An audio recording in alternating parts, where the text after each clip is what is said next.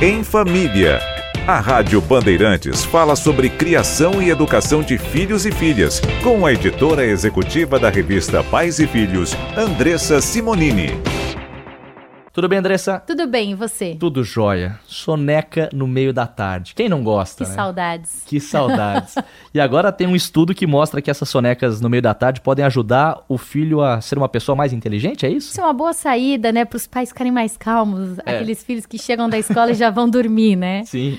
Eu acho que é bom a gente ter esse tipo de pesquisa, mas é verdade. Foi uma, a Universidade da Pensilvânia e da Califórnia que mostrou que essas sonecas regulares aí podem trazer mais benefícios do que os pais imaginam.